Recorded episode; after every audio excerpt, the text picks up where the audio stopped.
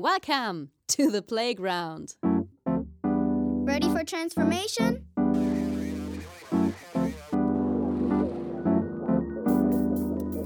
Modcast, the Masters of Transformation podcast. Who says that doesn't work? And here is your host, Ingo Stoll. Hallo und herzlich willkommen zu einer neuen Ausgabe des Modcast, des Audiomagazins für Transformation. Ich bin Ingo Stoll und ich freue mich, dass ihr wieder dabei seid und ich freue mich vor allen Dingen auf eine ganz besondere Folge. Mein Gast in dieser Folge ist Max Danz und der Titel lautet Gezielte Planlosigkeit. Und das ist in der Tat eine Kunstform. Und Max ist Künstler. Aber das war er längst nicht von Anbeginn seines Lebens und schon gar nicht Anbeginn seines Berufslebens. Er hat als Bauschlosser angefangen und ein sehr, sehr spannendes Leben voller Transformation.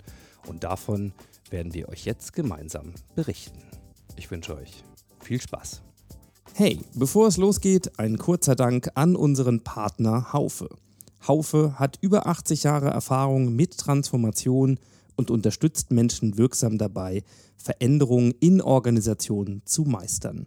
Mit ihrer Geschichte und ihren integrierten Lösungen sind sie echte Masters of Transformation. Wenn du dich für Veränderungen in Organisationen interessierst, dann melde dich jetzt kostenlos im neuen New Management Portal von Haufe an. Unter newmanagement.haufe.de findest du wertvolle Impulse rund um New Work und inspirierende Geschichten über Veränderung und das Management der Zukunft. newmanagement.haufe.de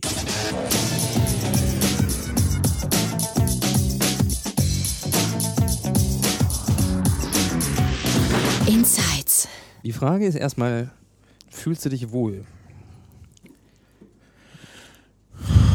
bisschen nervös. Also ich weiß nicht. Ich will natürlich einen guten Eindruck machen. Ne? Machst du doch. Und äh, ja, ich weiß aber, dass ich den nur mache, wenn ich ihn nicht machen will. Ach so, verstehe. Das ist das Mhm. Problem. Also dieses. Also auch, ein, dieses, auch kein, also auch Das- planlos. ja, das ist. reingehen. Äh, zum Beispiel Leute sagen, wollen ständig von mir, dass ich irgendeine Ausstellungseröffnung moderiere oder, oder irgendwas mache, wo ich irgendwelche klugen Sprüche loslassen kann. Ne? Nur- Ja, und machst du das dann? Nein, das mache ich nicht, weil ich, ich kann das nur, äh, wenn die Situation stimmig ist. Ja. Zum Beispiel, telef ich telefoniere überhaupt nicht gerne. Meine Telefongespräche dauern maximal zwei Minuten. Okay. Meine Frau, die br- bringt es fertig, zwei Stunden zu telefonieren. also wenn ich keinen Face-to-Face-Kontakt habe, Ja. dann wird es schwierig. Dann, dann, dann ist, da passiert in meinem Hirn etwas, was blockiert. Also da komme ich gar nicht in die Sphären rein, in denen ich mich wohlfühle, wo ich, wo ich gerne rumspinne, wo ich gerne rede und so weiter. Ne? Mhm. Und wenn dann also Leute vor mir sind und ich, und ich soll jetzt abspulen, irgendwas, das geht nicht. Das funktioniert nicht. Das kenne ich, ja. Und die Leute sind alle irregeführt, weil wenn ich rede dann und, und zufrieden bin mit meiner Rede, dann stimmen die Voraussetzungen. Und, und das ist halt schwierig. Also die Voraussetzungen, die äh, man ja nur schwer erkennen kann, äh, herzustellen. Ne? Das ist schwierig. Also wenn ich jetzt hier mal so rumgucke, dann würde ich sagen, okay, also wir sind bei dir zu Hause. Schon mal ein natürliches Habitat. Es ist ein wunderschöner Tag heute. Tatsächlich. Besser Äh, kann es nicht sein. Wir sitzen auf deinem Balkon. Es gab Frühstück, wenn auch ein bisschen asynchron. Ja. ähm, die Kuckucksuhr läuft und äh, ja, was brauchst du denn, um dich wohlzufühlen? Außer jetzt keinen Druck, irgendwas liefern zu müssen jetzt auf Also ich finde, du machst das sehr gut. Also so wie du jetzt mit mir redest, spüre ich richtig, wie mich, äh, wie etwas frei wird in meinem Bauch. Mhm.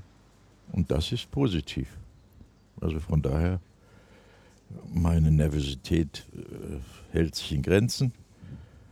Und wenn, äh, wenn es uns gelingt, ein Thema zu finden, das mich interessiert, wo ich, wo ich sprühe, wo ich mich gerne mit beschäftige, dann ist das für mich kein Problem. Also dann Mhm. vergesse ich alles, was drumherum ist.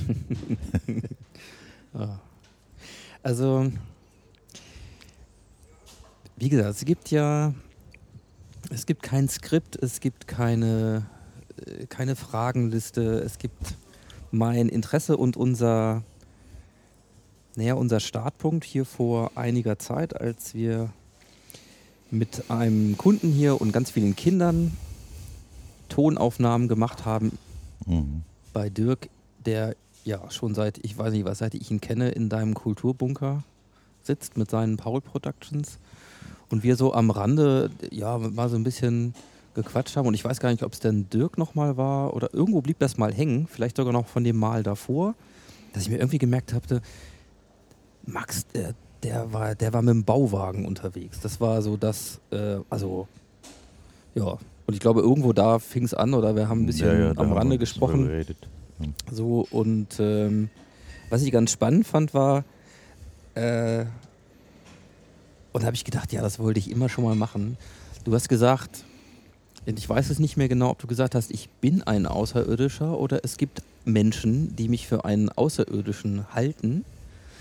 Ja, und da habe ich gesagt, oh, mit einem Außerirdischen mal zu reden, mich mal zu unterhalten, das, äh, das klingt schon mal extrem reizvoll. Und dachte mir so, ja, Ja, das ist aber nicht, das ist etwa diese außer, außerirdischen Geschichte, die ist an mich herangetragen worden. Das ist Ja. nicht meine Idee. ja. Da hat es einen Sternartikel gegeben zu dem Thema und äh, da war dann ein Sternfotograf, der mich auf meiner Reise besucht hat, also als ich mit dem Trecker unterwegs war, Okay, mit dem Bauwagen. Und da fand ich mich plötzlich im Stern, war ja natürlich stolz drauf, als Außerirdischer wieder. Das waren Mhm. mehrere, äh, äh, mehrere Künstler, die da äh, zum Inhalt des Artikels gemacht wurden. Ich war einer davon. Und ich fand das natürlich toll. Also, Und du warst der Einzige, der als Außerirdischer dort Nein, bezeichnet das wurde? war- oder das- alle? das- das- Wart die ihr die Überschrift. Gruppe? Die Gruppe der Außerirdischen. Ah, okay. Und da waren unterschiedliche Künstler, die ganz ungewöhnliche Sachen gemacht haben. Mhm. Und, und ich, ich war richtig stolz darauf, dass man mich da angesprochen hat und Oh. dass ich mich dann im Stern wiederfinden konnte mit meinem Gespann und mit meinen Vorstellungen und Ideen zur Reise, die ich da gemacht habe. Ne? Gibt es denn sowas wie ein, weiß ich nicht, also sowas wie ein Label oder eine Bezeichnung oder ein, ein Wort, wenn du dich, wenn du dich mit einem Wort be- beschreiben müsstest oder dir was anheften könntest, gibt es sowas, was dich beschreibt? Ja, also ähm, mich haben also sehr früh Grenzerfahrungen interessiert. Also das war auch eine der Motivationen, warum ich irgendwann, ich war Abbruchunternehmer und bin dann, äh, habe dann irgendwie ein Hi- Hinterhaus einreißen müssen. Dann habe ich mir einen Trecker gekauft mit dem Frontlader. Und als dann der Auftrag zu Ende war, was machst du jetzt mit dem Trecker? Und einen Bauwagen hatte ich sowieso. Und, und dann kam mir die Idee von der, von der Grenzerfahrung, also einmal um die deutsche Grenze herumzufahren, also äh, geografisch bestimmt, also Ja. an der Grenze entlang zu fahren. Und zum anderen äh, Erfahrungen mit mir selbst zu machen. Weil du fährst los und weißt nicht, was auf dich zukommt. Also du weißt nicht, wovon du leben wirst. Du hast zwar einen kleinen finanziellen Vorrat und der ist aber dann sehr schnell zu Ende. Und wie geht es dann weiter? Und immer wieder an diesen Grenzpunkt zu kommen und geht es jetzt weiter oder nicht? Und Das war ich, im Mai 82 bin ich losgefahren und dann war ich, äh, das fing furchtbar an. Also es war arschkalt. Ich, äh, ich habe mir gedacht, was hast du dir da eingebrockt? Und, und in Bad Harzburg ist mein Trecker umgekippt auf der Straße. Da habe ich mir gedacht, jetzt ist die Scheißreise endlich zu Ende. Jetzt äh, kannst du zurückfahren und sagen, Trecker ist umgekippt, Trecker kaputt, ich muss wieder, ich muss die Reise beenden. Dann stand da aber irgendein Motorradfahrer, der da sagte zu mir, also ich habe dem Bauer dem Bauer Müller schon Bescheid gesagt. Also der stellt den Trecker wieder auf die Straße. Ich kenne hier jeden Schrottplatz in der, in der Gegend. Ja. Also eine neue Deichsel werden wir auch finden. Das heißt also, es war nichts mit Beenden der Reise. Ich musste darauf reagieren und dann ging die Reise weiter. Ne? Ähm, bevor wir, also bevor ich der Versuchung erliege, ja, mal so ein bisschen zu hören, was auf dieser Reise passiert ist, muss ich das erst noch ein bisschen für mich, merke ich so, verstehen. Also du, du hast gesagt, du warst Bauunternehmer, Abbruchunternehmer. Das heißt, du hast ein Unternehmen gehabt, Wände weggehauen und Häuser weggehauen, wo jemand sagte, da muss was anderes hin. Naja. So, und 82. So, du bist Jahrgang 45. Mhm. Das ist eine von, glaube ich, drei Dingen, die ich tatsächlich mal äh, nachgeguckt habe. Was weiß ich noch von dir? Du bist in Bottrop geboren, in einem Bunker, stand da in dem Satz. Mhm. Und 82 bist du mit einem Trecker und Bauwagen auf eine Reise gegangen, um eine Grenzerfahrung zu machen. So. Mhm. Aber das setzt natürlich auch einen ganz bestimmten Bildungsgang voraus, Das setzt nicht nur wahrscheinlich einen Bildungsgang um an voraus, die, sondern an die so Grenzerfahrung zu kommen. So, deswegen, wenn ich mir überlege, okay, ich halte mal fest, 1982 bricht ein Bauunternehmer, weil er nicht weiß, was er mit dem Trecker machen soll, und ein Bauwagen auf eine Reise ins Unbekannte oder einmal Ja. entlang der deutschen Grenze auf. Okay. So. Wieso? Ja? Und was ist das für ein Bauunternehmer gewesen oder Abbruchunternehmer, der, der sagt, ja, mich reizen Ja, Grenzerfahrungen? das war ein, Bau, ein, ein Unternehmer, der im Grunde genommen sich aus 1200 Meter Tiefe nach oben arbeiten musste, über den Weg des zweiten Bildungsweges. Also ich bin Bergmann vom Beruf ursprünglich Okay.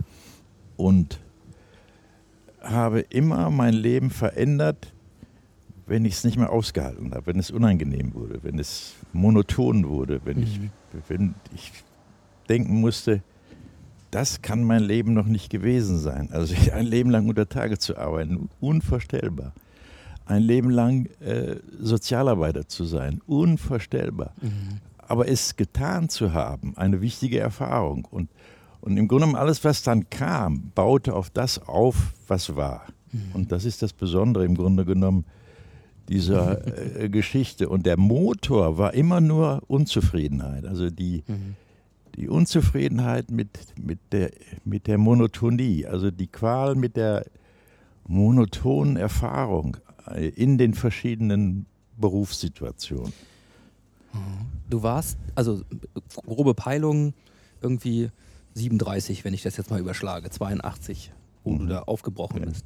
So, das heißt, wann, äh, du bist, du bist ein Kind des Ruhrgebiets, bist auch wirklich in, im Ruhrgebiet groß geworden, hast also Mhm. bis dahin im Ruhrgebiet gelebt. Mhm. Okay, und du bist Bergmann, also das heißt, erstmal Schule, keine Ahnung, damals Volksschule oder Mittelschule. Sitzengebliebener Volksschüler spielt eine große Rolle, weil äh, ich da dann zum Beispiel die Erfahrung gemacht habe, Lügen haben lange Beine, keine kurzen Beine. Also ich hätte zum Beispiel nie eine Lehre machen können als Bergbauschlosser, wenn ich nicht gesagt hätte, ich bin aus der achten Klasse der Volksschule entlassen worden.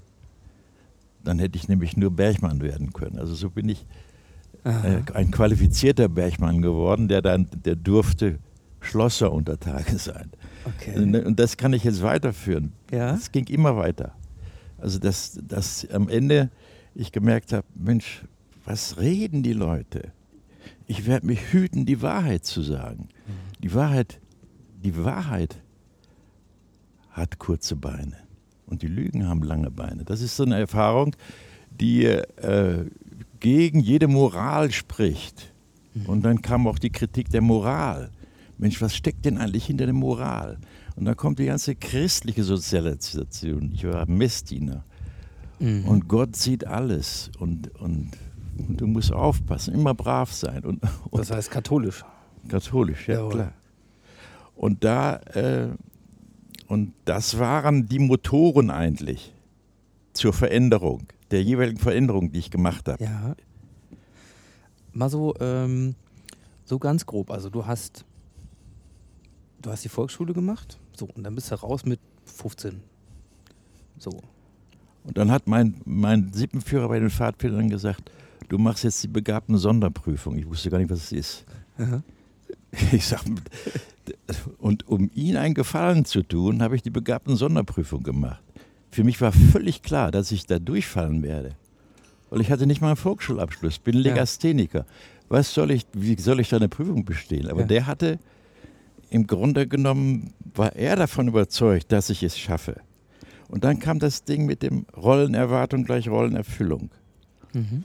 Der hat, für, das war für mich ein äh, Sippenführer bei den Pfadfindern, das war eine, für mich eine wichtige Orientierungspersönlichkeit. Mhm.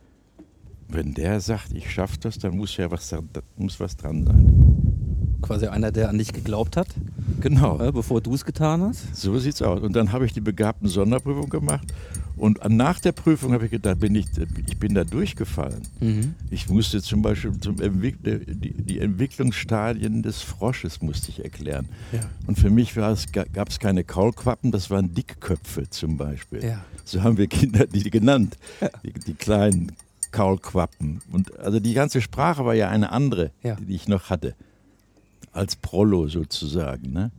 Die haben sich krumm gelacht, die, die Prüfer, wenn sie meine Begriffe gehört haben. Ne? Aber, Aber, sie haben gewusst, was gemeint ist. Ja? das habe ich auch immer gewusst und das habe ich vermitteln können. Der Schimmelreiter, das, ich bin in Literatur wurde ich geprüft. Schimmelreiter habe ich vielleicht zehn Seiten gelesen und den Rest habe ich dazu einfach dazu erfunden in der Prüfung. Ne? Und das haben die mir abgenommen. Lange Rede, kurzer Sein, ich habe die Prüfung bestanden. Und das war wiederum die Voraussetzung für ein Studium äh, äh, der Sozialwissenschaften, Sozialarbeit und Sozialpädagogik und sowas. Mhm.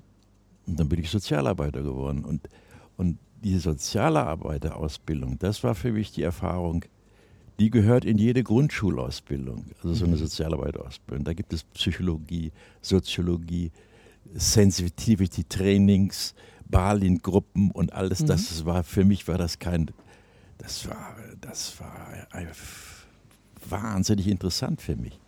Habe ich wahnsinnig gerne gemacht und konnte überhaupt nicht verstehen, dass, dass Studenten, Studienkollegen das Ganze als Arbeit begriffen haben. Ne?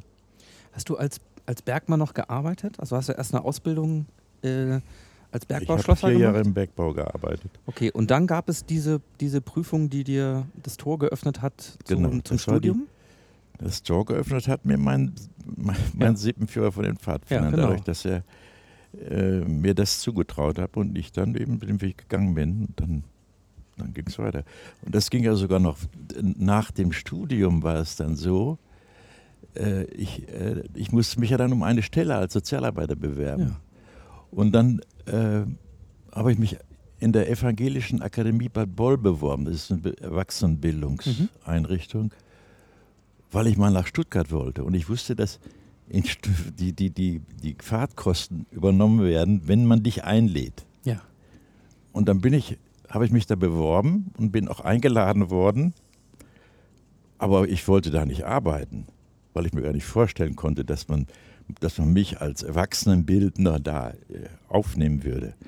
Und dann kam ich im Direktionsausschuss und die erste Frage, die man mir gestellt hat, sagen Sie mal, wieso haben Sie eigentlich keine Zeugnisse eingereicht? Mhm. Normalerweise gehören doch zur Bewer Bewerbung Zeugnisse. Da habe ich nur die, die Rückfrage gestellt, ja, würden Sie schlechte Zeugnisse vorausschicken? Das ist, ich bin sitzen gebliebener Volksschüler, ich habe eigentlich nur schlechte Zensuren, also die, die ich nicht gerne vorzeigen würde. Und das fanden die auch, das fanden die so ungewöhnlich. Ja. Ich habe ihm da gesagt, ich war auf dem Schulhof, war ich mal der Beste, aber in der Klasse einer der schlechtesten. Das hat die beeindruckt. Und ich habe den Job gekriegt. Dann habe ich, dann hab ich als, als ähm, Bildungsreferent in der Evangelischen Akademie gearbeitet. Da hatten sich über 100 Leute beworben. Ja. Und ich fand das, als ich, als ich zu Hause war dann, da habe ich gedacht, naja, also ich habe überhaupt nicht damit gerechnet, dass ich den Job kriege. Und, und dann so ging das immer weiter. ja. Das heißt, was mir so auffällt, ist, da war es ja dann mal wieder das Thema Ehrlichkeit, also mit den langen und den kurzen Beinen. In dem Moment einfach zu sagen, wie es ist, Ja. hat dir da den Job gebracht. Also, ja, aber ich wollte ja, ich, ich Ja. wollte ja den, den Job gar nicht. Also ich, ich, oder ich konnte es mir gar nicht vorstellen. Vor 40 Leuten, die, so, das war die Teilnehmerzahl bei Seminaren und so weiter, da in der Rede zu halten, das konnte Ja. ich mir gar nicht vorstellen. Aber die anderen konnten sich das vorstellen. Und das ging immer so weiter. Ich bin Künstler geworden, weil alle gesagt haben, der, der Typ ist ein Künstler. ja. Also wie so eine Art Lebenskünstler fast. Ne?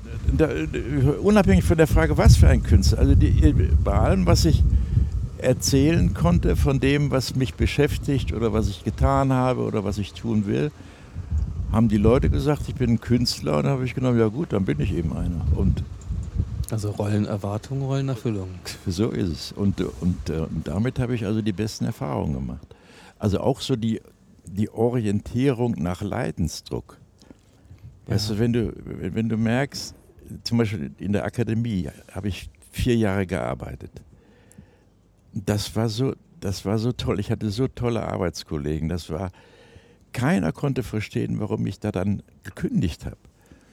Mhm. Aber ich habe gemerkt, dass die Themen sich mal wiederholt haben. Und das ist zum Beispiel, wenn ich eine, eine Andacht gemacht habe, das war eine evangelische Mhm. Akademie, dann habe ich einmal äh, die Arschkriecherballade von Hannes Wader als Meditationsgrundlage eingeführt. Ne? Weil Mhm. da ging es um Lehrlinge und um, um Lehrjahre sind keine Herrenjahre und und in, in dieser Arschkriecherballade, da ist das genau provokativ zum Text gemacht. Und ich fand das immer toll. Ich musste sofort zum Direktionsausschuss, wie können Sie so solche Fäkaliensprache zum Inhalt einer Andacht machen? Ja. Ich musste nie mehr wieder eine Andacht machen. und, und das und, und das war äh, äh, und dann habe ich aber gemerkt, dass, dass, dass, die, dass alles sich wiederholte. Ich kenne die ganzen Firmen in der Gegend von, von Stuttgart und habe mit fast allen Firmen, die Bildungsarbeit gemacht haben, getagt. Und, und, aber immer gab, es gab immer einen Grenzpunkt. Wenn du zum Beispiel mit deinem Daimler äh, Achsmontagen gearbeitet hast und da ging es also um, um Umweltprobleme äh, und die Teilnehmer haben sich dann nach der Tagung darüber beklagt, dass die Stanzerei zu hohe äh, Geräuschbelastung haben, Mhm. dann, dann musste ich antanzen und äh, wie ist das möglich, dass die Leute jetzt äh, äh, sich darüber beschweren, dass dass die äh, Geräuschbelastung zu hoch ist, also dass, dass die was ändern wollen. Und dann Mhm. habe ich gemerkt, das ist ein Punkt, da, das, das, ist, da- das, das ist nicht die Erwartung, die man hat, äh, wenn man von Bildung redet in der evangelischen Kirche. Mhm. Also, da, da, also in dem Moment, wo, du, wo es dir gelingt, Erfolg zu haben, bezogen auf die Bildungsfragen, die man sich stellen kann, Mhm. musst du gehen, hast du keine Chance. Da hast du so viele Widerstände zu äh, überwinden, dass dir die, da, das, da kommt dann diese Burnout-Geschichte. Mhm. Hast dann, dann entweder hörst du hörst auf oder du gehst zum Arzt. Ne? Du hast also, äh, also das mit dem Bergbau angefangen, dann gab es diesen, dieses Tor, was für dich eröffnet wurde zum Der zweite Sozialwissenschaften. bildungsfähig. Ja. Dann hast du als Bildungsreferent gearbeitet, vier Jahre lang. So, dann sind wir ja immer noch nicht beim Abbruchunternehmer. Also wie kommt dann, wie kommt Max Danz dann vom, vom Bildungsreferenten durchaus sozusagen mit, diesem, mit dieser Erfahrung, ich komme hier ne, an die Ja. Grenzen äh, des Systems in dem Fall. Ja, und da habe ich zum Beispiel gesagt, jetzt du musst du mal wieder richtig Sozialarbeit machen. Ja. Und ein Freund von mir, der hat, mit dem ich studiert habe, der war in Hannover beim Paritätischen Wohlfahrtsverband hat er gearbeitet und der hat dann, mit dem habe ich Kontakt gehabt, Mensch, komm doch nach Hannover, wir brauchen dringend äh, Leute für die Drogentherapie. Mhm. Da gab es, das war damals TEP, das ist hier so ein Drogenverein, der, der sich gegründet hat vor, vor 30, 40 Jahren. Und da habe ich mich dann als, als Sozialarbeiter, als Therapeut beworben Mhm. für äh, eine Fixer WG in, das war in äh, Steierberg bei, bei Neustadt da oben Mhm. irgendwo. Da habe ich dann als Drogentherapeut gearbeitet. Und da musst du dir vorstellen, da hast du Drogenabhängige, ausgesprochen kluge Leute. Und ich habe mir sofort gefragt, was kann ich den Leuten beibringen? Ich kann von denen was lernen. Also im Grunde war, war das, hat sich das da umgekehrt. Also ich, ich fand die, ich hatte so viel Respekt vor diesen Junkies, weil das alles kluge, kluge Kopf, Köpfe waren. Weil äh, da gab es natürlich auch eine Statusskala in der, in der Therapieszene. Die Alkoholiker, das waren die Prollos, das waren die Dummen. Und die Fixer, das waren die, äh, das waren die Klugen, das waren die Problembewussten. Das waren die, die aus der äh, gehobenen Mittelschicht gekommen sind. Und, und ich hatte unwahrscheinlichen Respekt vor, den, vor, vor der Art und Weise, wie sie Probleme bearbeitet haben. Und äh, war dann also eigentlich der Profiteur mehr als die Klienten von mir lernen konnten. Und dann gab es da gab's die Phase 2, da ging es darum, Gelerntes in der Therapie umzusetzen. Das heißt also, wer eine, eine Ausbildungsstätte gesucht hat, der hat sich eine gesucht und die auch dann gefunden oder nicht. Und wer äh, Arbeitsplatz gesucht hat, und, das, also, und ich habe das begleitet als, das war dann die, ähm, das war die, die Phase, wo eigentlich die Integration stattfinden sollte, die aber immer zu 80 Prozent gescheitert ist. Ich war zum Beispiel dann mit meinen Klienten plötzlich auf dem Flohmarkt. Und, ähm, und der Flohmarkt ist ja genau die Stelle, die ganz dicht wieder bei der Szene ist, bei, den, bei, in der, bei der Fixer-Szene ist. Sodass viele wieder rückfällig geworden sind, wieder Anschluss gefunden haben an die. Nur äh, wenige, am meisten ich, habe profitiert davon. Und zwar ga- gab es eine Zeit, wo es Sanierungsgebiet war und die Leute, die, die ich kannte, die haben alle einen tollen Job gehabt, haben viel Geld gehabt, haben dann Häuser gekauft und mussten aber im Sanierungsgebiet eine Eigenleistung erbringen. Aber da sie keine Zeit hatten, haben die, äh, äh, bin ich sozusagen als, äh, als Flohmarkt-Heini äh, zum Abbruchunternehmer geworden. Ich habe dann im Rahmen ihrer Eigenleistung Abbrucharbeiten gemacht. Und dadurch wiederum Kontakte zu Architekten gefunden und dann, dann kam der Stein ins Rollen. Also erstmal eine, zwei, drei Aufträge und das ging dann immer mehr, immer mehr. Dann musste ich Leute anstellen und irgendwann kam dann der Punkt, wo ich gemerkt habe, ich habe hab wahnsinnig viel Geld verdient, aber ich war nicht mehr frei. Ich musste gucken, ob die Leute auch arbeiten, ob die das auch richtig machen. Und ich konnte nicht mehr aufstehen, wann ich wollte. Ich konnte nicht mehr arbeiten, wie viel ich wollte, sondern ich musste nur noch funktionieren. Und, das, und da war dann auch wieder, habe ich einen Cut gemacht. Und der Cut war da, Trecker, Bauwagen, Grenzerfahrung. Das war dann, Da, wo wir eingestiegen sind. genau, Okay. da ja, schließt sich jetzt der Kreis. ja, das äh, gibt ein, ein Bild, was ich mir erstmal gut vorstellen kann, weil da der wirklich schon sehr Genau. unterschiedliche, auf der Da- einen Seite sehr unterschiedliche Dinge, die du gemacht hast. Aber was du ja schon gesagt hast, es gibt offensichtlich Mechanismen, so nenne ich das jetzt mal, die sich immer wiederholt haben. Oder so gewisse Motti, ja, die du immer wieder beobachten kannst, nur Das sind Grenzpunkte. du, hast immer, du kommst immer an einen Punkt, wo du eine neue Entscheidung treffen musst. Und die triffst du oder, du- oder du lässt es sein. Und wenn du das nicht, wenn du, das ist meine Erfahrung ist, wenn du nicht entscheidest, dann entscheiden die Umstände, äh, in denen du dich gerade befindest. Und die sind immer, äh, haben wenig mit, dein, mit deiner Freiheit zu tun. Also die sind immer äh, äh, mehr an Fremdbestimmung äh, orientiert als an Selbstbestimmung. Das geht dann damit los, dass du dir überlegst, eine Familie zu gründen. Dann äh, ist klar, welche Entscheidungen zu treffen sind. Willst du Kinder haben oder nicht?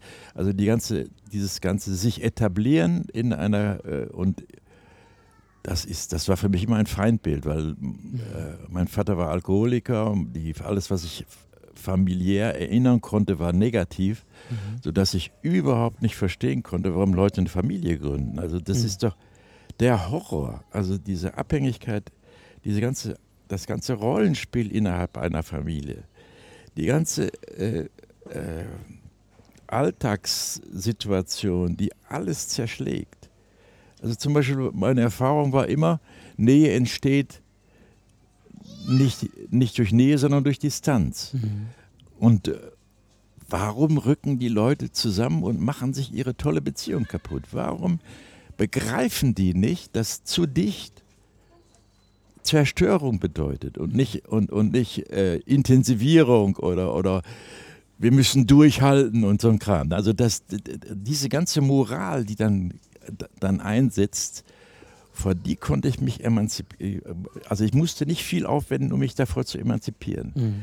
Weil das war für mich, das ist so mir auf der Seele eingebrannt, was ich nicht will, dass ich das nie verstehen konnte, dass Leute so kritiklos äh, äh, Kleinfamilie reproduzieren. Also mhm. jeder, und das ist ja auch in der Sozialarbeit, hat man ja sehr schnell gemerkt, vier Augen, äh, also dass, dass, dass Gruppenleistungen immer intensiver sind als eine Einzelleistung. Mhm.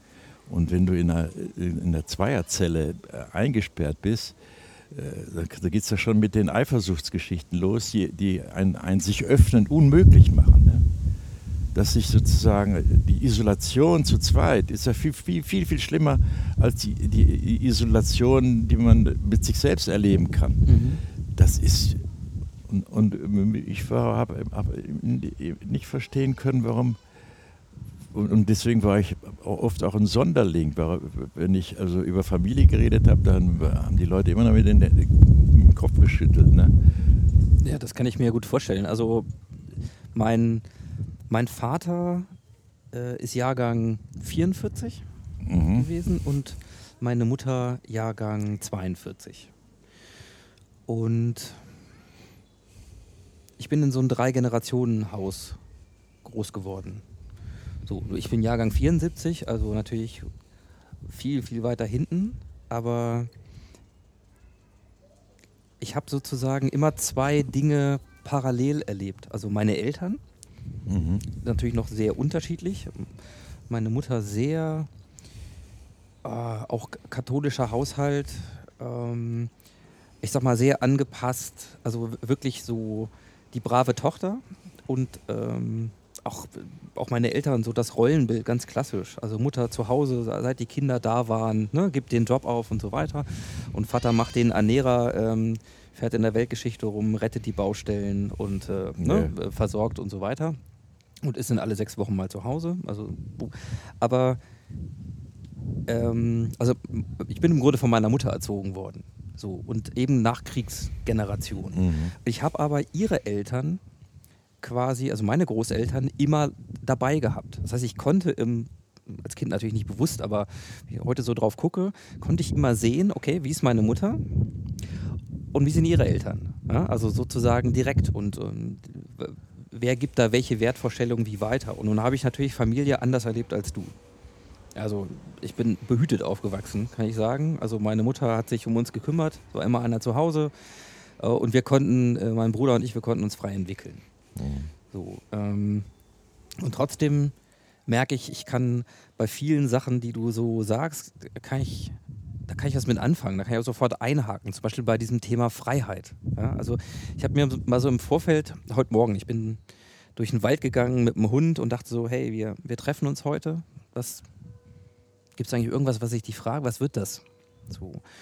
Und ohne dass ich das wollte, habe ich gedacht, so, naja, ähm, dieser Begriff von Freiheit, der ist bei mir da schon mal so reingewandert, weil ich dachte, ja, das, so stelle ich mir das vor. Also ich wusste, du hast keine Kinder.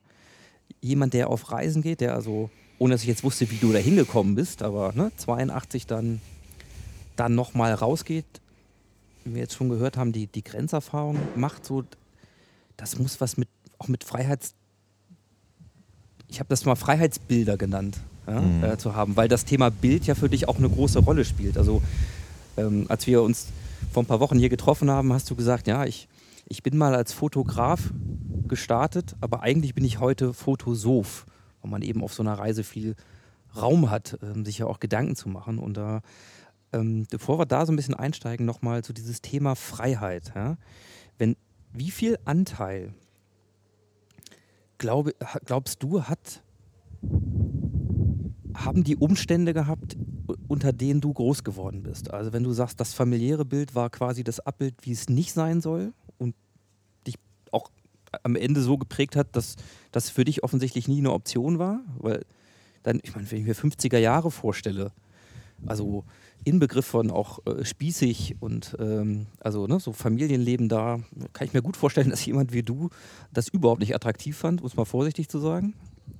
So, aber wie viel Freiheitsdrang hast du immer schon gehabt? Also für mich ist die, der, der, Freiheitsbegriff immer auch an Neugierde gekoppelt.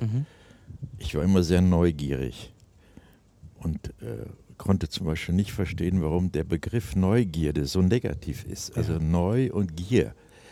Das, das, äh, ich, äh, da würde ich gerne eine neue Wortschöpfung machen, aber Hast du eine?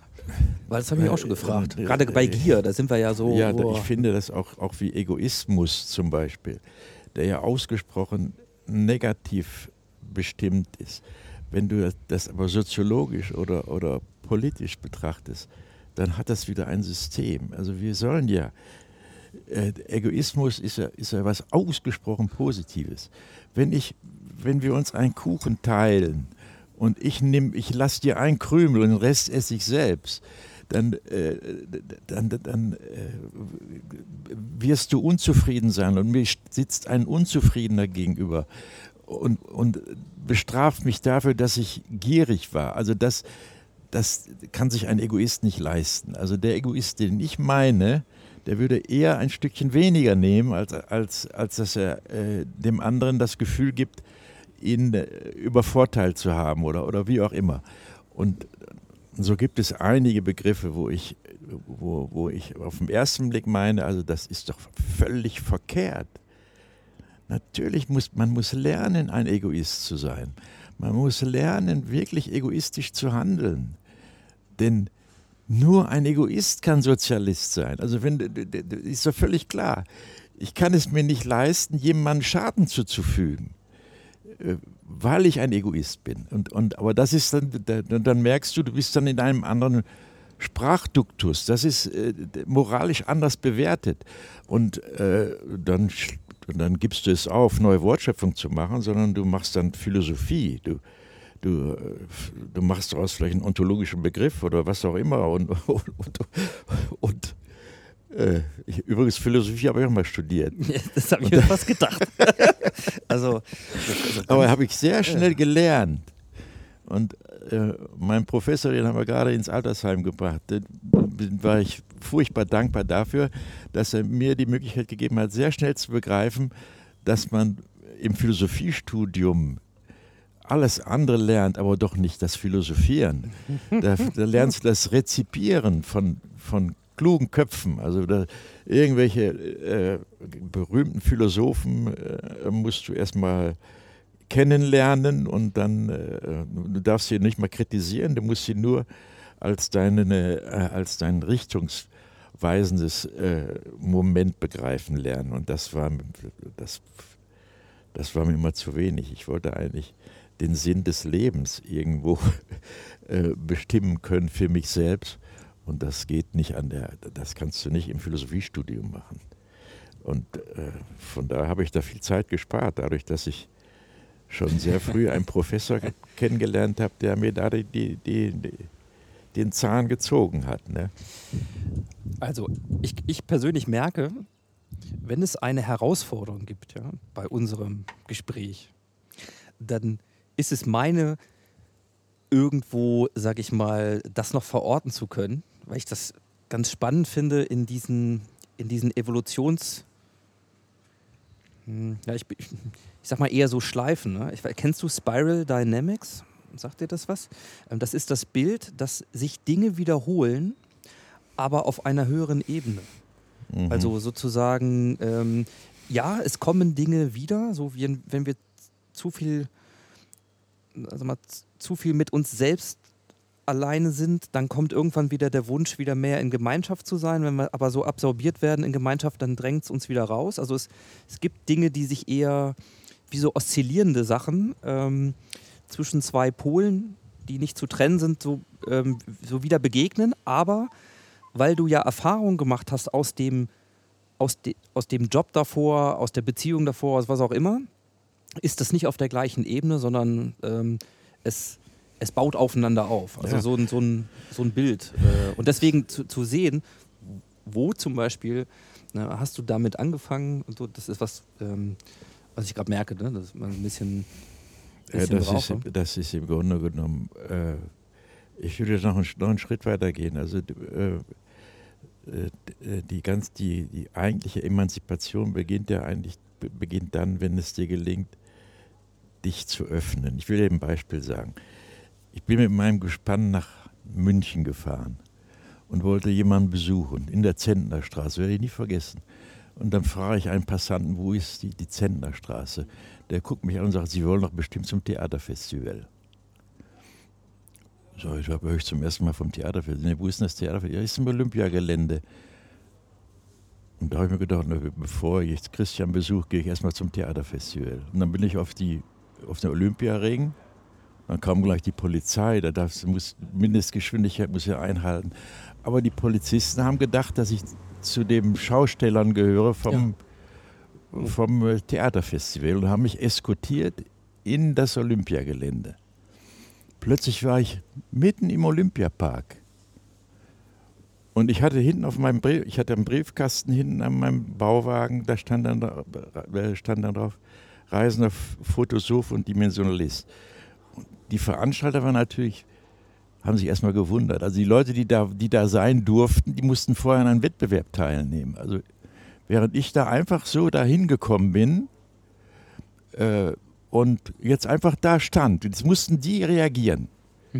Und dann, ja, was, wie kommen Sie, wo kommen Sie denn her? Und dann äh, habe ich dann erzählt, was, wer ich Jo. bin und was ich mache. Und dann haben die spontan entschlossen, entschieden, ja, dann, dann kannst du doch hier äh, eine Fotodokumentation von dem Theaterfestival machen. So mache ich gerne. Dann habe ich da fotografiert, habe viel Geld verdient mit den Fotos und danach, nachdem das Theaterfestival zu Ende war, kommt der Leiter vom Kulturreferat auf mich zu und sagt, also Herr Danz, wir haben uns total verkalkuliert mit der Finanzierung. Das, wir können Ihnen nur noch unsere Wechselkasse anbieten als Lohn für Ihre Arbeit. Und die Wechselkasse, das waren 7000 D-Mark in Form von 5-Mark-Scheinen. Die, du musst dir vorstellen, da kommt einer mit einem Sack voll Geld. Du hast mit nichts gerechnet, weil du hast ja schon genügend Geld verdient. Dadurch, ich habe immer äh, um den Bunker, um den, um den Bauwagen herum, habe ich die Bilder ausgestellt und Leute, die dann Bilder haben wollten, denen habe ich die Verkauft. Bilder verkauft. Und ich habe das immer, wenn ich eine Woche äh, äh, Geld für eine Woche verdient hatte, war ich schon zufrieden für jeden Ort, an dem ich war. Ne? Und dann äh, fragt mich dieser Kulturreferatsleiter, können Sie sich denn vorstellen, wir haben jetzt nämlich Stadtteilfeste, fünf Stadtteilfeste. Aber da können wir sich offiziell anstellen als Fotograf für die Dokumentation der Stadtteilfeste. Ja. Ich verkürze die Geschichte. Daraus sind sechs Jahre geworden. Also das heißt also, ich bin dann immer im Mai, ich war dann meist in Italien oder in Frankreich oder sonst wo, bin dann aber im Mai wieder zurück Ja. nach München, habe da die äh, hab Dokumentation gemacht, habe saugut verdient und dann war mein Problem, wann hörst du auf damit?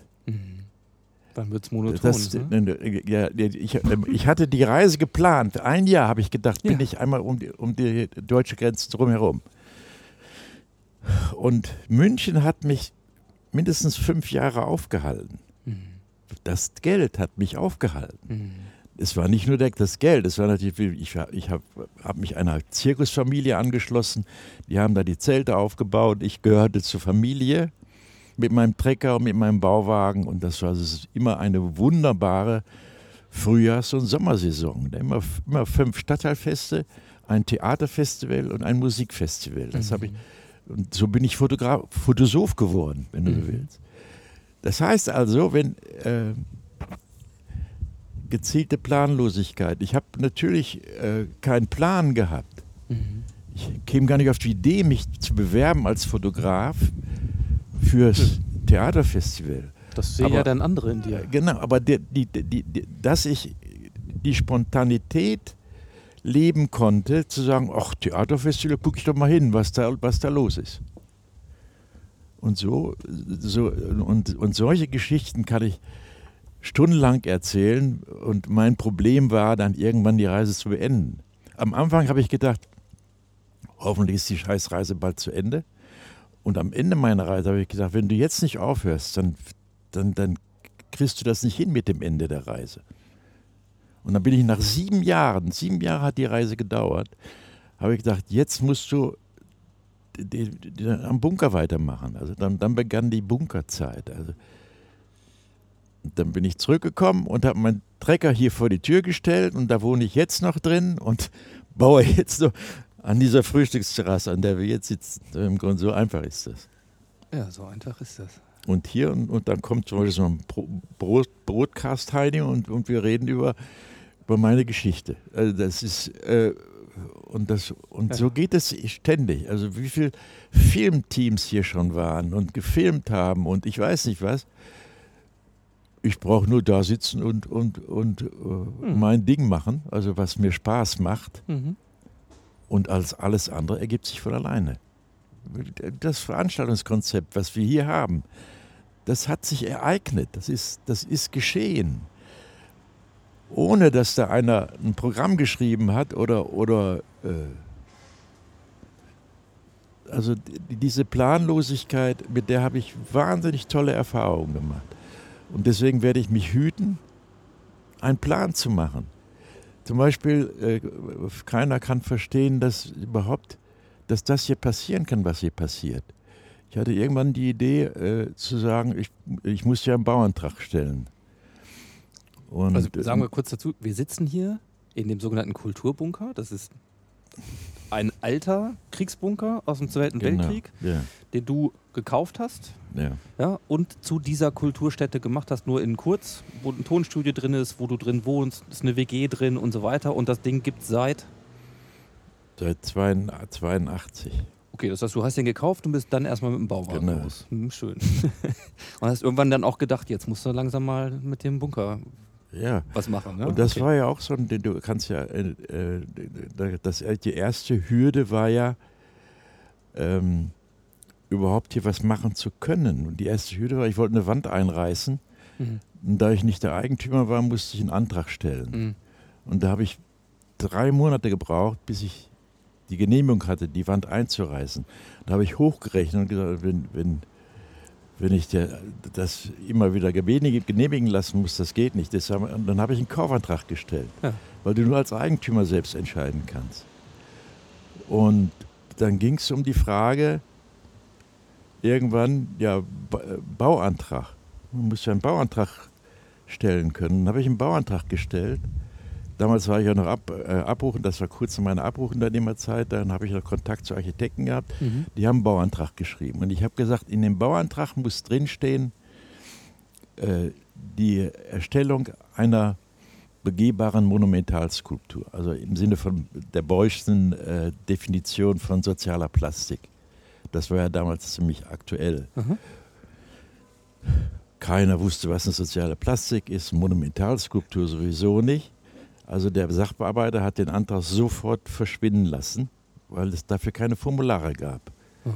Und ich habe ich hab den äh, Antrag abgegeben und nie wieder was davon gehört. Nach fünf Jahren kriege ich einen Bußgeldbescheid über 5000 D-Mark damals.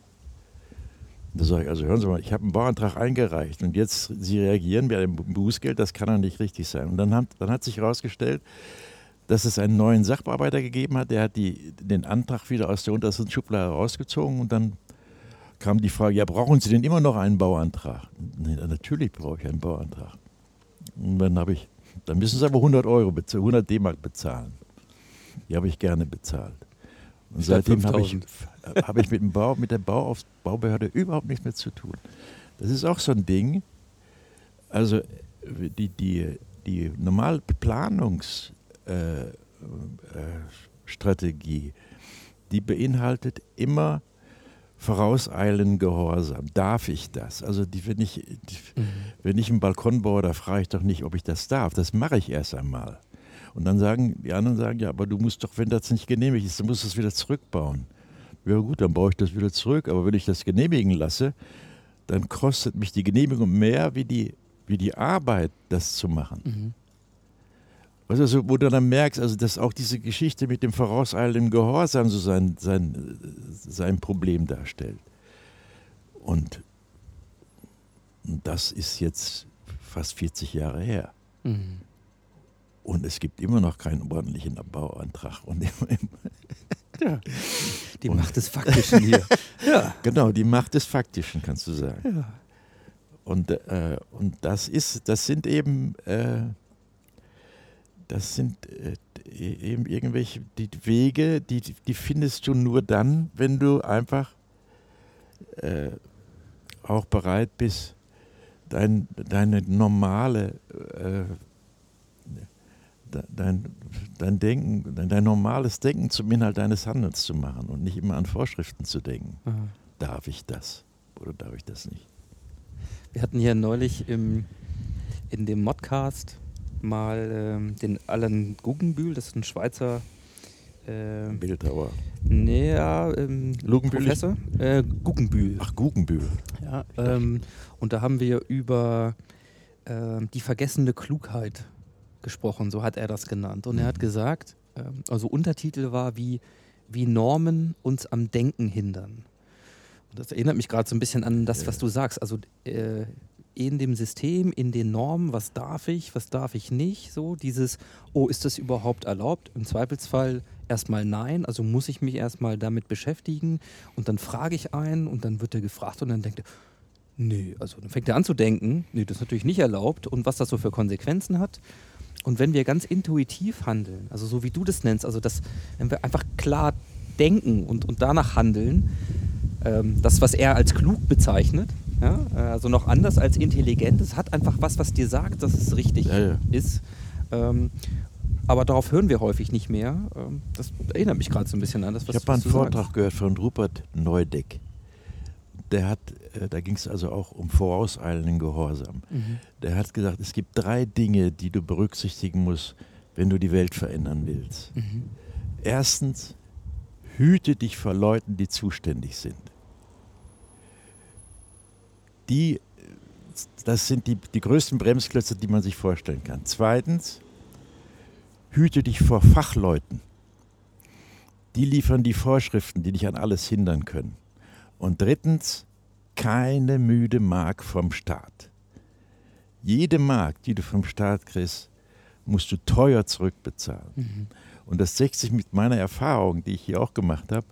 Da kam also die Behörde, die, die, die, das Liegenschaftsamt und sagte, Herr Danz, wir, wir, würden, wir haben noch Geld für die Gestaltung der Fassade. Wir können Ihnen da 50.000 Euro haben wir noch im Pott. Da habe ich gedacht, das ist aber, das ist aber nett, dass Sie mich darauf aufmerksam machen, dass es da eine Gestaltungsmöglichkeit gibt. Und dann war ich eingeladen zu einer Sitzung. Und dann wurde mir erklärt, an welche Bedingungen die 40.000 Euro geknüpft, D-Mark waren das damals, geknüpft sind. Das heißt, ich kam aus dem Gespräch raus mit einer Farbtabelle. Drei Farben hatte ich. Und grau, grün und braun. Und dann müsste ich aber, um diese 40.000, äh, um, äh, um das machen zu können, muss ja die ganze Fassade vorbehandelt werden. Mhm. Du musst also, wenn du die Fassade streichen willst, dass es ansehnlich aussieht, lange Rede, kurzer Sinn, es kostet insgesamt 160.000 Euro und die geben mir 40.000 Euro. Wenn ich das tue, was sie von mir wollen, Ja, aber nur bitte in drei Farbtönen, die sie nur, auswählen. nur die drei Farbtöne. Und da, das ist ein Beispiel, ein gutes Beispiel dafür, dass, dass äh, jede Mark, die du kriegst, also ich, das ist auch meine Kritik hier den Verein gegenüber. Wir haben ja einen Verein, Sp- Sp- Kulturspielraum heißt der Verein. Mhm. Die, der ist gegründet worden in der Hoffnung darauf, dass man Unterstützung für künstlerische Projekte generieren kann. Und dann sage ich immer, Leute, was habt ihr jetzt schon investiert, um die Gemeinnützigkeit durchzusetzen? Rechne das mal aus, wie viel, wie viel Zeit und wie viel Geld das gekostet hat. Und was habt ihr, was habt ihr generiert an, an, an materieller oder, oder finanzieller Unterstützung? Das ist immer ein Missverhältnis zu Ungunsten des Projekts. Und das ist auch so eine Erfahrung, die man, äh, die man machen muss, um sich davor zu emanzipieren. Vor dem Glauben, dass, dass einer dir das bezahlt, was du willst. Mhm. Die Leute, die was bezahlen, die bezahlen nur das, was sie wollen, dass du tun sollst und nicht das, was du gerne machst. Hier, das, die Gestaltung, die ist doch nur deswegen ungewöhnlich, weil es kein Finanzier gegeben hat. Mhm. Die Gegenstände, alle, die du hier siehst, haben alle schon mal eine Funktion gehabt. Das ist das größte Recycle-Projekt, was ich in Hannover gesehen habe. Also ich mach, pack mal ein paar Bilder äh, in die Shownotes, dass man ein bisschen das sieht, weil es ist ja ein Audiopodcast. Aber ich gucke nur gerade nicht nur auf äh, große Spiegelfliesen und einen Rahmen, sondern auch, das sieht aus wie ein, wie ein Tee von der Telekom, ja? so umlackiert und umgedreht. Ist das, ist das? das? Das, ist nicht von der Telekom, das ist von Terna. Das ist eine, ein, äh, da kannst du eine Krawatte für 200 Euro ja. kaufen. Den gibt es aber nicht mehr, den Laden. Den gab es mal. Ein besonders äh, siehst du mal, wie, wie. Hochpreisiger Laden. Ich kann schon keinen Tee mehr sehen. Ich, ich bin zu oft den Telekom-Jingle ausgesetzt. Ja, oder, oder hier, da, ja? da, wo wir jetzt drauf sitzen, ja? der Balkon. Das war mal das, ein Tonstudio bei der Funkausstellung in Berlin. Die Außenkonstruktion. Die habe ich gemacht für Berlin. Dann war ich also noch. Ja. Äh, äh, ich habe ja meine Schlosserei noch gehabt zwischendurch als ich Abbruchunternehmer war, habe ich auch noch Schlossereiarbeiten gemacht. Ja. Und das war, oder der Bogen oben auf dem Dach, das ist, äh, das war ein Amerika-Stand bei der Messe, der Messe. Die Spiegel, die da hängen waren, die sind auch von, der, von, von irgendeiner Messeausstellung, ja. wo ich die Spiegel eigentlich wegschmeißen sollte. Und äh, ich fand das wahnsinnig ja. Ehre, sowas wegzuschmeißen. Ne?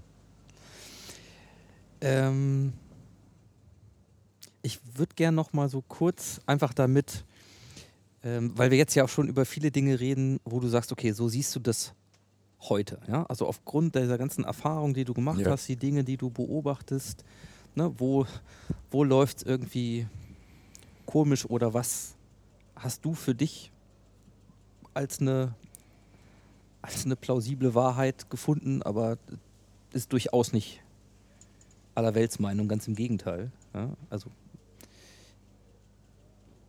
zwischen heute und der Reise. Das heißt, du, du warst äh, zwischen 82 und dann ja 90 wahrscheinlich. Hm?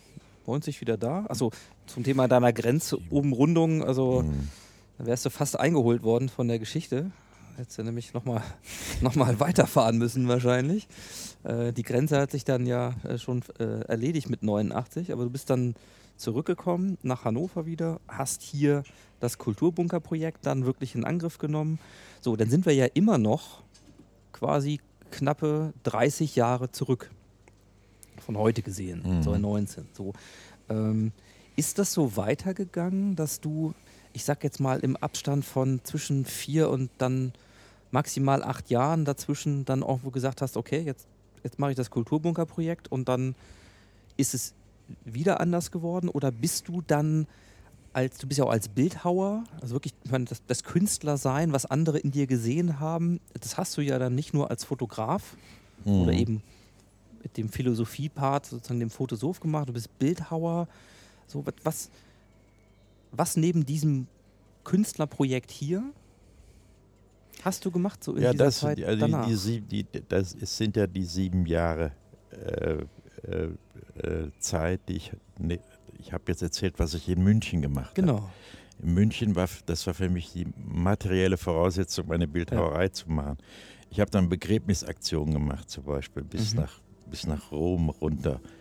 Und zwar äh, für mich, mein Thema war immer Leben und Tod. Also mhm. die, die Erfahrung, dass äh, wenn du wirklich ein anderes Verhältnis zum Leben finden willst, dann kannst du es nicht tun, ohne dich mit dem Tod zu beschäftigen. Mhm. Also wenn es dir gelingt, den Tod als Freund zu erleben, dann hast du die beste Voraussetzung, dein Leben optimal zu gestalten. Mhm. Angesichts des Todes gibt es keine Probleme. Das war so die, die, die, der tragende Gedanke für meine bildhauerischen Aktionen. Ich habe mhm. also irgendwann angefangen, ähm, an den Orten, wo ich war, die Materialien zu verwenden, die auch da waren, um Skulpturen zu machen. Mhm. Und die Skulpturen wurden dann immer im feierlichen Ritual einer Beerdigung zu Grabe getragen.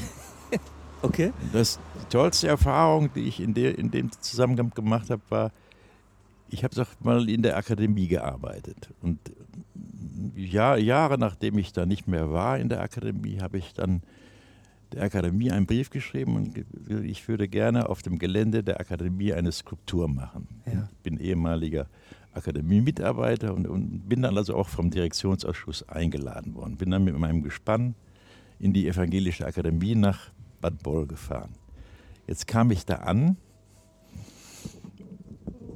und wollte meine Skulptur machen, woraufhin der Direktor entsetzt war.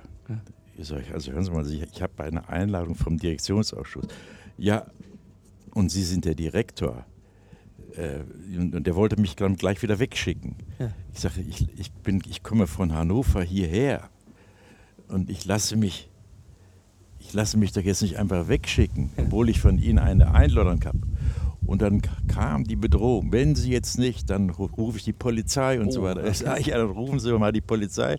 Das Erste, was ich machen werde, ich werde der Polizei die, die Einladung zeigen, die Ihr Direktionsausschuss mir gegeben hat. Auf jeden Fall ähm, wahnsinnig überfordert war die Akademie mit meinem Gespann und mit meinem Bedürfnis, ja. da was zu machen.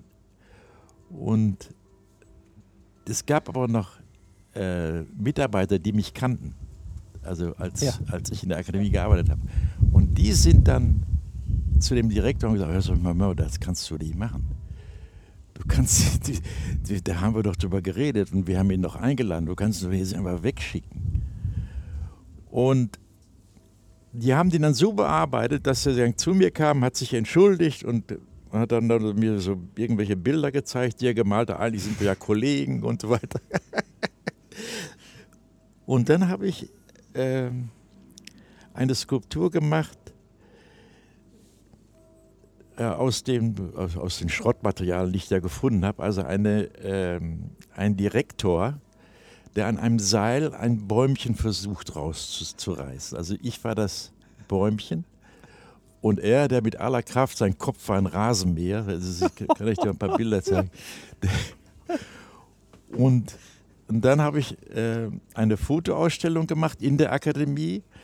Und der hat ein Buch geschrieben, der Direktor, ein hervorragendes Buch zum Thema Einmischung in innere Angelegenheit. Und mit den Texten von diesem Buch habe ich die Bilder, äh, habe ich äh, die Bilder äh, betest, betextet.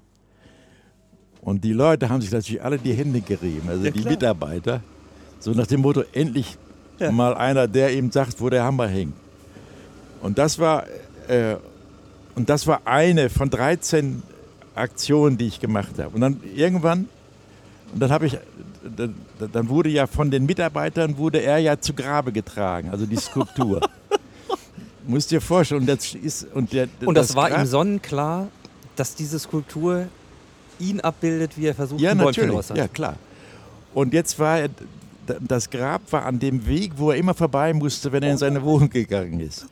Und der Grabstein war, der, ist, der steht unten. Ähm, kann ich dir mal zeigen. Da steht dann Widersinn drauf, also im Sinne von widersinniger Handlung. Und irgendwann habe ich einen Brief gekriegt, äh, dass der Grabstein muss entfernt werden, weil äh, da Bauarbeiten sind. Das ist ja nicht nur das, der Grabstein, sondern auch das Grab. Ja. Musst du dir vorstellen, das ist, ja. die Skulptur war sieben Meter hoch. Die musste aus, auseinandergenommen werden, dann, dann, dann rein in das Loch. Und dann habe ich gesagt, ja okay, äh, dann müssen wir eine Exhumierung machen. Ne?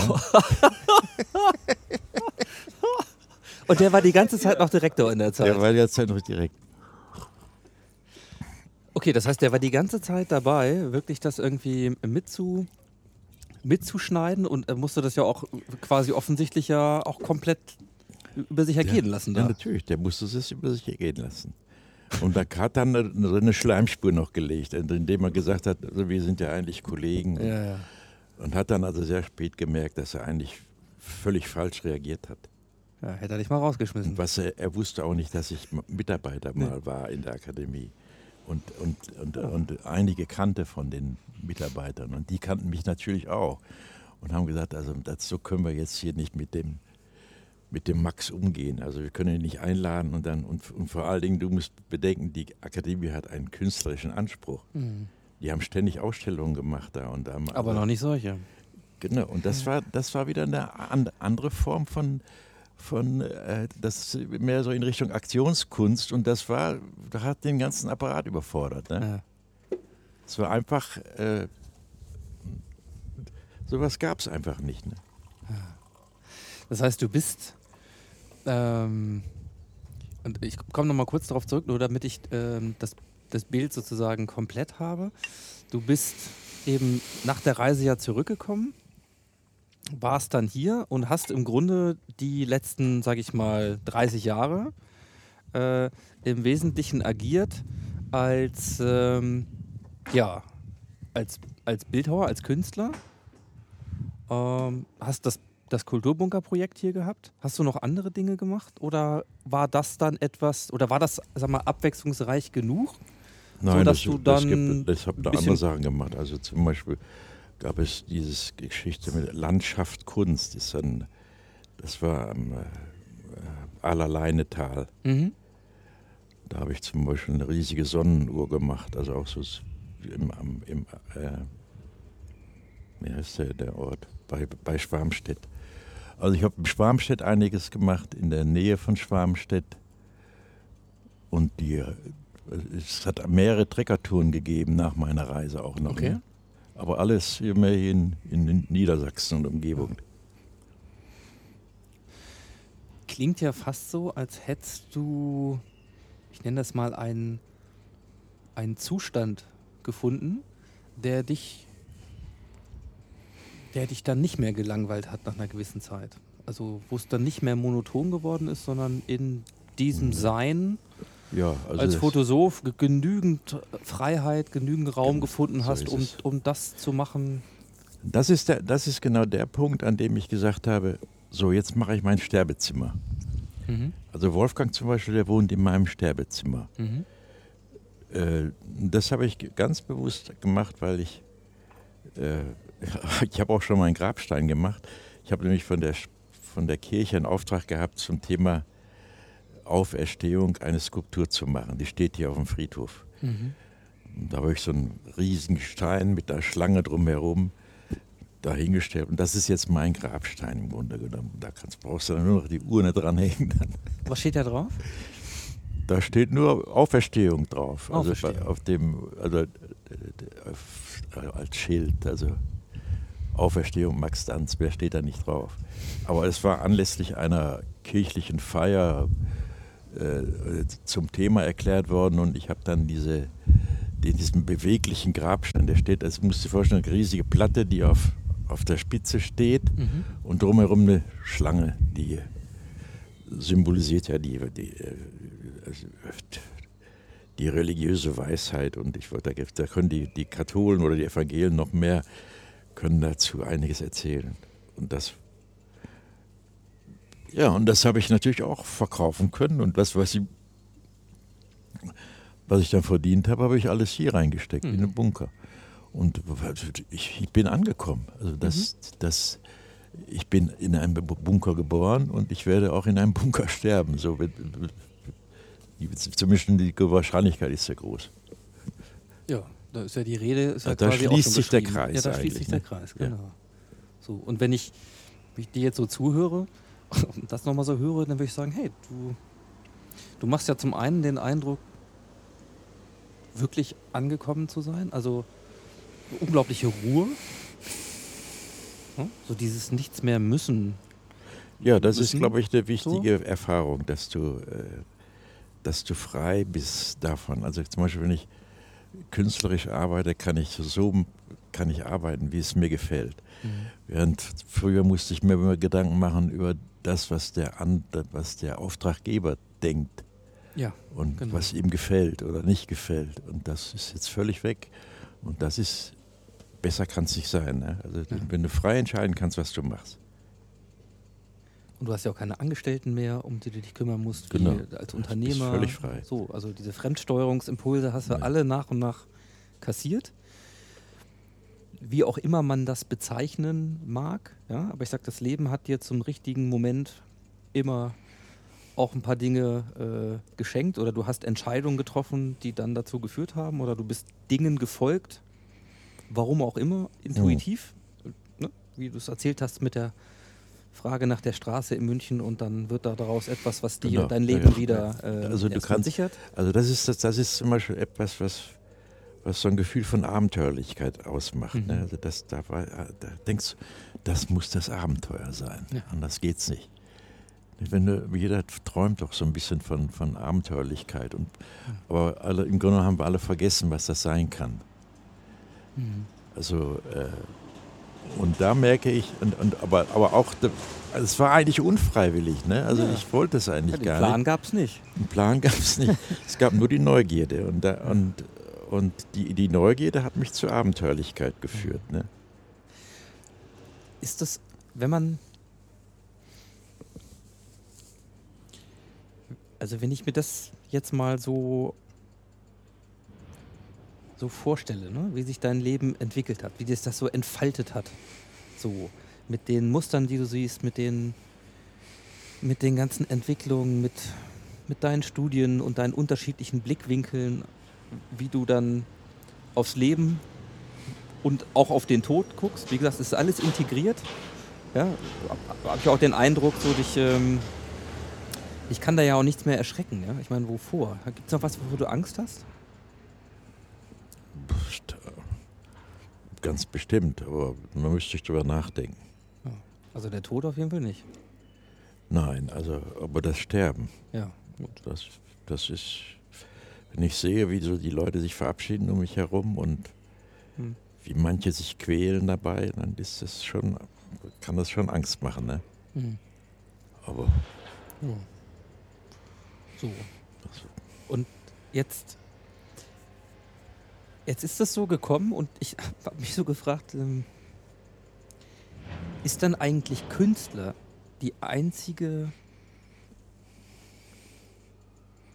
sozusagen Lebensform, ja, bei der du dann ankommen kannst oder bei der jemand, der so so, äh, erle so lebt wie du oder diese Erfahrung gemacht hat, egal wo er jetzt angefangen hat, beim, auf der Volkshochschule, beim Bergbau, am Ende eigentlich Künstler werden muss, weil es die einzige Form ist, selbst zu entscheiden über die Dinge. Ja, das ist, äh, ich habe ich hab eigentlich einen, äh, einen, so einen proletarischen Begriff für einen Künstler Mhm. gefunden. Das ist der, und zwar ist das der, der Dilettant, der alles kann, der alles weiß, der auch weiß, dass man nicht alles können kann und der auch weiß, dass man nicht alles wissen kann. Mhm. Das ist im Grunde genommen meine Identifikationsfigur. Mhm. Denn wenn du siehst, was in der Kunst geschaffen wird, dann merkst du, es kann nicht sein, dass das was mit Können zu tun hat. Es hat auch was mit Können zu tun, aber das ist nicht das, es ist nicht das grundlegende Prinzip. Mhm.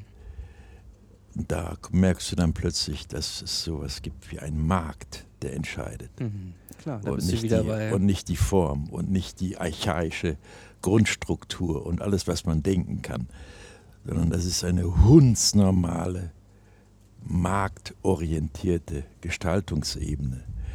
Und da kann ich drauf pfeifen. Und, dann, und, und deswegen aus Wut, da, ich bin kein Künstler, ich bin ein Dilettant. Das ist das Ergebnis meiner Wut über das, was mit Kunst passiert in dieser Gesellschaft. Das hat mit Freiheit überhaupt nichts zu tun. Da gibt es, da gibt es äh, Akademien für freie Kunst. Und wenn du siehst, was da, was, da, was da für ein Freiheitsbegriff favorisiert wird, das ist sowas von lächerlich. Du musst deinen Verstand abschalten, um das noch ertragen zu können. Und, und da da habe ich also einfach, das war für mich die Geburtsstunde äh, vom Dilettantismus, ne? wo ich sage, das ist, ich kann, ich kann, ich habe jede Möglichkeit. Ich kann alles, was ich gerne will, kann ich auch tun. Brauche ich niemanden dazu. Und wenn, dann entscheide ich, wann, wo und wie. Ne? Das ist Das ist so eine, das sind alles so Blickwinkel, die dann auch, wo du dann auch ein gutes Gefühl generieren kannst. Mhm. Das macht dich unabhängig von so einer fachidiotischen Betrachtungsweise. Ne? Alles muss stimmen. Und da, ja, da habe ich zum Beispiel den, den Spruch geboren, wenn Details wichtig werden, stimmt das Ganze nicht. Also wenn du schon anfängst, dich darüber aufzuregen, dass der Spalt hier einen Millimeter zu breit ist im Vergleich zum Spalt gegenüber, dann stimmt das Ganze nicht.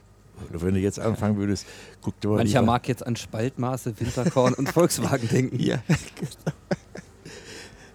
Das ist, äh, das ist so eine Erfahrung, die, die ist durchgängig. Also überall mache ich die Erfahrung. Wenn sich Leute mit Details beschäftigen, dann, dann ist da was im Ganzen faul. Mhm. Was, was ich noch ganz spannend finde, ist, ich habe ja so ein bisschen eingangs gesagt, dass das, was mich so, was meine Neugier wie so ein Vektor hat oder anzieht, habe ich so festgestellt, das sind so große Themen von Veränderungen, aber eigentlich geht es um Entwicklung. Also die Veränderungsimpulse sind manchmal, manchmal intern, also die kommen von innen oder die kommen von außen, können Schicksalsschläge sein oder Erkenntnisse oder was auch immer. Jedenfalls sind es die Dinge, die eben nicht im Plan standen. Und was dann passiert und wie Menschen damit umgehen, wie sie das annehmen oder auch versuchen eben äh, zu verneinen oder was auch immer das ist, dieser Aspekt, den finde ich, den finde ich spannend, immer schon. Und jetzt habe ich ja in meiner, in meiner anderen Identität sozusagen, in, wenn ich in Unternehmen unterwegs bin, dann habe ich mir immer die Veränderungsprojekte rausgesucht, um sie entweder selbst zu initiieren, also das System sozusagen zu herauszufordern oder zu verändern oder Leuten in irgendeiner Art und Weise dienlich zu sein, wenn sie diejenigen sind, die da was machen wollen. So was würdest du denn mit, mit deinen ganzen Erfahrungen, wenn du, wenn du willst, wenn du magst, jemanden sagen, der heute etwas verändern will? Also ich bleibe jetzt mal nicht gleich ja. auf der Ebene Weltrettung äh, oder Verbesserung nein, wahlweise, nein. sondern die großen und kleinen Dinge, wo es darum geht, ja. ähm, Dinge zu verändern. Das ist das, was du gerade gesagt hast, Identität. Also äh, identisch zu sein mit dem, was ich tue. Also, äh, das, also Identität bedeutet für mich, dass du es entschieden hast. Ganz persönlich. Das klingt ziemlich banal, aber es ist ein irrsinniges Problem, äh, identisch zu sein. Also es ist, äh, lässt, lässt sich leicht sagen, aber es lässt sich sehr schwer tun. Denn Identität setzt eben voraus, dass, dass du auch dahinter stehst, hinter dem, was du da gerade tun, tust oder tun willst. Von daher heißt für mich die Zauberformel, lerne identisch zu sein. Lerne mit dir, das klingt alles so ein bisschen banal, aber das, das, das ist es. Das, du brauchst eine Identität. Und die, die, die, die, diese Identität, für die du dich entschieden hast, entscheidet über dein Wohl und Wehe. Mhm. Und die kannst du auch ändern. Das ist ja das Tolle. Das ist ja, keine, ist ja äh, kein Zwang. Während äh, Berufsbilder im Grunde genommen schon so zwanghaft sind, dass du stolz darauf sein kannst, wenn man sich, dich einen Fachidioten nennt. Die Leute stolz drauf. Ja, oder eben der, der Titel, den du trägst, der dann auf einer Visitenkarte ja, ja. steht, der dich als Chief, ich weiß nicht was, äh, ja. bezeichnet. Also die Rollen. Das ist, ja, das ist, das, also diese, das ist, also die, die pervertierte Form von Identität ist für mich der Experte. Oder der, ja, dieser, wo der Robert Neudeck sagt, hütet euch vor Leuten, vor Fachleuten oder vor Leuten, die zuständig sind. Mhm. Weil die sind im Wesentlichen bestimmt nicht von dem, was sie gerne tun würden oder was sie wollen, sondern was man von ihnen erwartet. Diese müssen funktionieren im Sinne eines ganz bestimmten Systems. Und wenn du weißt, dass wir im kapitalistischen System leben, dann weißt du, es geht nur um Gewinnmaximierung, nichts anderes. Und Gewinn immer verstanden als materiellen Gewinn. Ein ideelles Konto kennt keiner. Mhm. Also wir kennen nur ein materielles Konto. Und das ist mein Streit mit Rainer, der daneben dir sitzt. Mhm. Wir, wir wetteifern immer über ideelle und materielle Werte. Mhm. Und das ist äh, auch, auch eine Erfahrung, die einen unwahrscheinlich äh, großen emanzipatorischen Gefühlsbereich mhm. öffnet. Mhm. Und das, das geht nicht, wenn man, wenn man das vernachlässigt. Ne? Dann nimmst du dir jede Menge Lebensqualität. Ne? Glaubst du, dass das, dass das gehen kann? Also, was ich meine, ist folgendes. Zwei unterschiedliche Situationen. Die eine Rolle, die ich einnehme für eine bestimmte Zeit, ist die eines Unternehmers. Also ich habe mein Unternehmen. Es gibt irgendeine Art von Idee, yeah. Sinn, was auch immer, ähm, den ich verfolge. Ähm, und das ist die eine Rolle. Die andere Rolle ist, es ist nicht mein Unternehmen. Ich bin dort in irgendeiner Rolle angestellt. Von mir aus als, als, als Top-Manager oder als irgendjemand in dem ganzen System. Ja, ja. So. Aber es ist nicht meins. Aber ich habe mir vielleicht durchaus bewusst diesen Arbeitgeber ausgesucht. Also jetzt nicht wahllos, dass ich irgendwo arbeite und da so wie so ein Fehler im Winde bin, sondern arbeite irgendwo. So, in diesen Situationen und vor den Zeiten, äh, in denen wir uns heute befinden, wo das mit den Plänen immer weiter erodiert, wo auch immer klarer wird, dass diese Illusion der Beständigkeit, der Planbarkeit, ähm, der Voraussagbarkeit von Ereignissen immer weiter abnimmt. Manche reden dann von der digitalen Transformation und, und schreiben den technischen Impulsen da manche Effekte zu, wo auch immer. Einfach nur diese Beobachtung, boah, eigentlich ist das, wird das immer klarer, dass das nicht so funktioniert. Und wir haben nur noch ein System, wir haben nur noch Kapitalismus. Hm? Das Einzige, was übrig geblieben ist. Glaubst du, dass, dass man auch innerhalb dieser Systeme als, als abhängig Beschäftigter ja, sozusagen so etwas erleben kann, wie du das erlebt hast? Also, dass man wirklich identi äh, also identisch werden kann? Oder geht es nur dann raus aus den Organisationen, aus den Systemen, in welche Alternativrolle Ja, das, das Problem ist ja, dass, dass es in jedem System immer Verlierer und Gewinner gibt. Und wir sind ja die Gewinner. Und, da, und von daher. Wen meinst du jetzt mit wir? Ja, du und ich. Also ähm, alle, die, die ihre Funktion gefunden haben und davon profitieren, dass sie das machen, was sie machen das ist ja immer äh, System. Du, du, du, bist ja nur des, deswegen so reich oder so arm, wie du bist, weil du deinen Platz in diesem System äh, ausfüllst und da dann, und, und ich, ich sage zum Beispiel, wir sind die, oder ich zumindest bin der Letzte, der was an dem System ändern will. Ich profitiere mhm. doch nur von dem System. Mhm. Äh, ich kann darüber reden. Ich kann natürlich sagen, dass man muss das ändern, das ist ungerecht. Und, aber ich bin nicht derjenige, der die Revolution machen wird. Also ich kann mhm. darüber reden, aber nicht. Ich werde mich hüten, äh, meine Rolle als, jetzt bin ich Vermieter zum Beispiel. Mhm.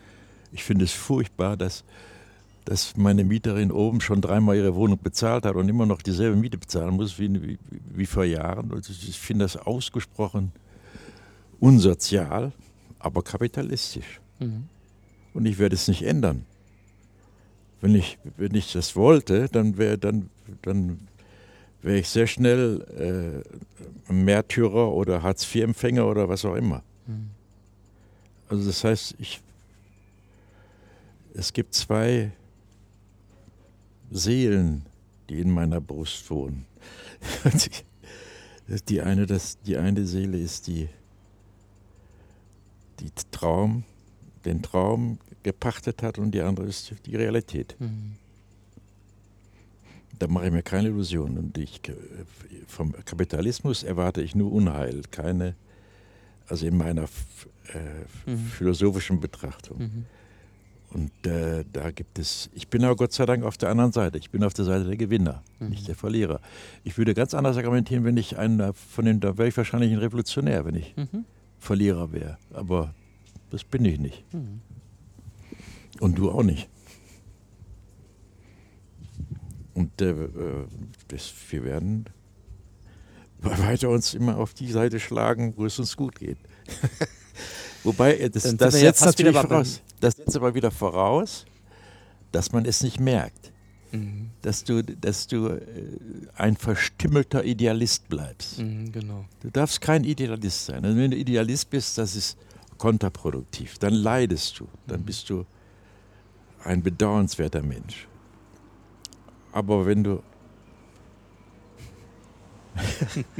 wenn du ein Materialist bleibst und weißt, dass man also auch den Idealismus ernst nehmen muss, das ist wie beim, bei, bei, bei, beim Chaos und Ordnung. Ne? Also die, die, die Ordnung ist ohne Chaos nicht denkbar und Chaos auch nicht ohne Ordnung. Also äh, zum Beispiel die Objekte, die ich mache, die haben das auch oft zum Inhalt. Dass du siehst da einen Klumpen, chaotischen Klumpen von Drähten und so weiter. Und dann gibt es da eine kleine Kugel, da kannst du dran drehen und alles funktioniert. Mhm. Also es gibt auch ein funktionales Chaos. Mhm.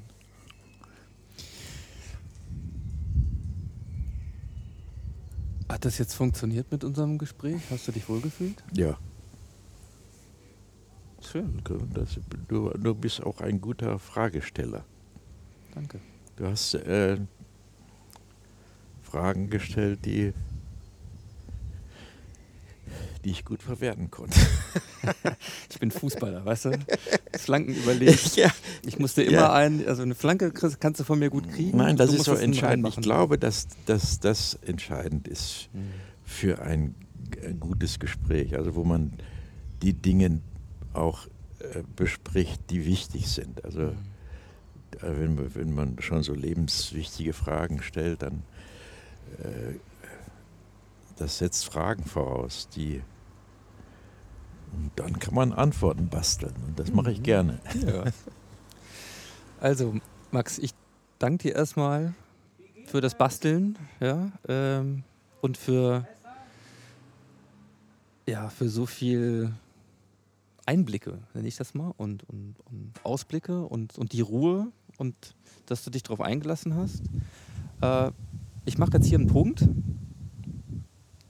aber ich kann dir schon verraten, ähm, dass es zumindest eine Idee gäbe, nochmal das ein oder andere ähm, auch zu vertiefen. Weil das Lustige ist, das, was mich am meisten getriggert hat, nämlich was ist auch auf dieser Reise passiert. Ja? Äh, das haben wir mal galant überflogen, gar nicht so in die Details, so ein bisschen rein. Ähm, und was mir sehr gut gefallen hat, ist wirklich den Kreis geschlossen zu haben.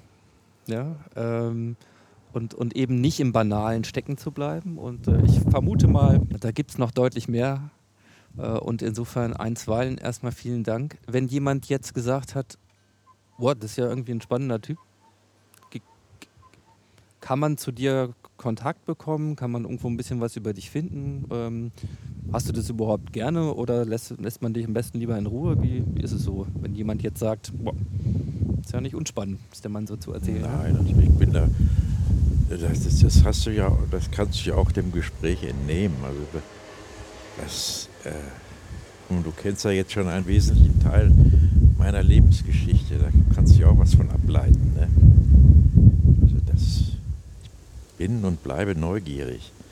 Und das ist, das ist auch ein, eine, eine ganz wesentliche Triebfeder, die, die hilft auch, äh, mutig zu sein. Also wenn du keine Neugierde hast, hast du auch keinen Mut, etwas zu tun. Und Mut habe ich ja mal gelernt. Mut setzt die Kenntnis der Gefahr voraus. Sonst ist es kein Mut. Dir muss schon bewusst sein, dass es was ja, gibt. natürlich. Ja, Ja. das ist eine gute, ein Weil guter sonst, Gedanke. weil sonst ist es entweder Naivität ja, oder ist es unverantwortungsvolles Naja, Handeln. ich meine, ich offenbare mich ja im Ja. Grunde genommen. Und was du jetzt mit, dem, mit dieser Offenbarung anstellst, das, das kann ich ja gar nicht, ich kann mich nur auf mein Gefühl verlassen. Ja. Ich sage, das ist ein toller Typ, den, den mag ich. Also ich, eine, eine Sympathieerklärung kann ich dir geben und das reicht mir, um, um, um mutig mir die ganzen Dinge äh, vor Augen zu führen, auch wenn du der Zuhörer dabei bist. Ne? Also der, Oh. oh, das, Dann sage ich auf jeden Fall schon mal vielen Dank und ähm, mit der Neugier, ne? Mut und Neugier, ähm, wird es uns irgendwo hintragen? Schauen wir mal wohin. Es gibt keinen Ja. Plan. ja, das Leben ist noch nicht zu Ende. Ne?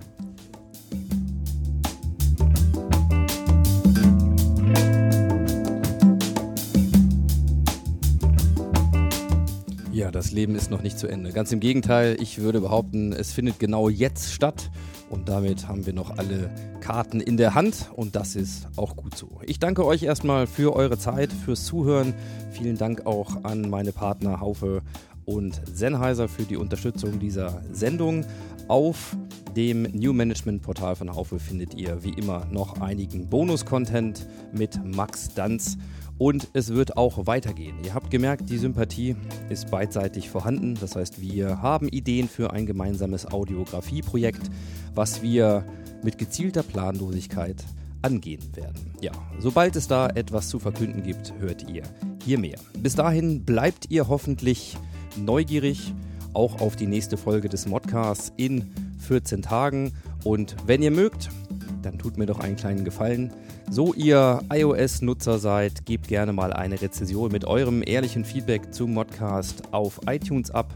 Und ansonsten empfehlt den Modcast an drei Menschen, von denen ihr glaubt, dass sie sich genauso sehr für diese Themen interessieren wie ihr.